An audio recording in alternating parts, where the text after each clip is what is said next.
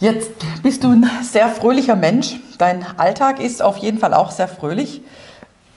Vielleicht kommt jemand auf eine Konferenz, wo du sprichst, ist einfach total erfüllt und völlig fröhlich und fährt mit dem Auto heim und hat vielleicht einen Platten, hat vielleicht irgendein Problem, hat einen Unfall. Und die ganze Freude, die jetzt gerade da war, ist plötzlich wie weggesaugt. Hast du einen ganz praktischen Tipp, wenn mir sowas passiert? Ich komme genau von was, wo ich aufgetankt bin voller Freude und dann passiert mir was, das ist wie ein Schlag in die Magengegend. Was machst du in dem Moment? Im Englischen haben wir zwei Worte für Freude. Mhm. Happiness mhm. und Joy. Mhm. Und Happiness hängt ab von Happenings. Mhm. Also die Freude, gibt eine Freude, die kommt aus den Umständen. Ja. ja. Aber die Freude, die von Gott kommt, das ist Joy, J-O-Y, mhm. Jesus, Jesus, others, yourself. Wow. Und wenn du diese Ordnung hast, dass Gott an erster Stelle steht, dann die anderen Menschen und dann du selbst, dann, dann hast du eine Freude, die nicht von den Umständen mhm. abhängt. Also wenn mir Sachen passieren, die mir gar nicht gefallen, dann sage ich, Herr, das hast du zuerst geprüft, das hast du zugelassen du wirst jetzt auch eine wunderbare Lösung finden mhm. dafür und ich danke dir dafür. Das sage ich ohne Gefühle, sehr mhm. oft. Aber ich, ich habe schon die unwahrscheinlichsten Jesus-Erfahrungen gehabt, durch scheinbare Probleme, wo Gott nicht irgendwo gebremst hat, erstens einmal um einer Gefahr zu entkommen oder um irgendetwas dort zu erleben, wo ich gerade bin. Mhm.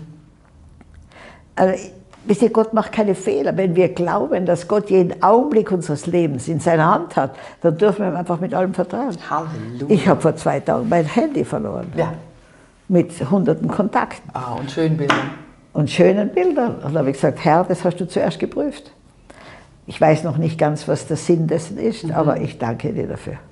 Und ich glaube, da ist der Unterschied, dass Maria sich nicht selber leid tut, obwohl ihr eigentlich was passiert ist, es jetzt schöner gefunden, wenn es nicht passiert, weil ich weiß, sie zeigt Amen. sehr gerne die Fotos aus ihrem Handy. Amen. Hat sie wunderschöne Bilder von Afrika und von ihrer Familie.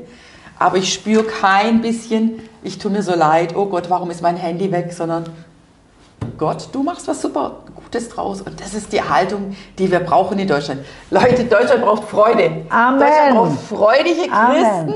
Und es ist Zeit, dass wir diese Freude, diesen Jesus in uns rauslassen und ihn nicht von unseren Umständen abhängig machen. Ja, darf ich noch was dazu sagen? Ja, du darfst. In der Bibel heißt es zweimal, dass Gott lachte. Ja. Und zwar jedes Mal über die Feinde. Uhu. Und in Afrika habe ich ja nicht nur Freunde. Ja? Mhm. Also die Hexer und die ganzen Witch Doctors, die mögen mich das nicht, wenn ich in die Kompliment, Gegend oder? Ja, absolut, absolut. Und dann habe ich gesagt, Herr, wie gehst denn du mit deinen Feinden um? Dann habe ich gesehen, wie Gott am Thron sitzt. Ah! und gelacht hat über seine. Feinde. Zweimal steht in der Bibel, Gott lachte über seine Feinde. Halleluja. Fang an zu lachen über deine Feinde.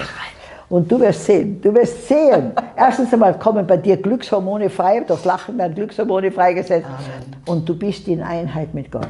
Sei unverschämt fröhlich. Amen. Egal unverschämt, was passiert. Unverschämt, unverschämt ja.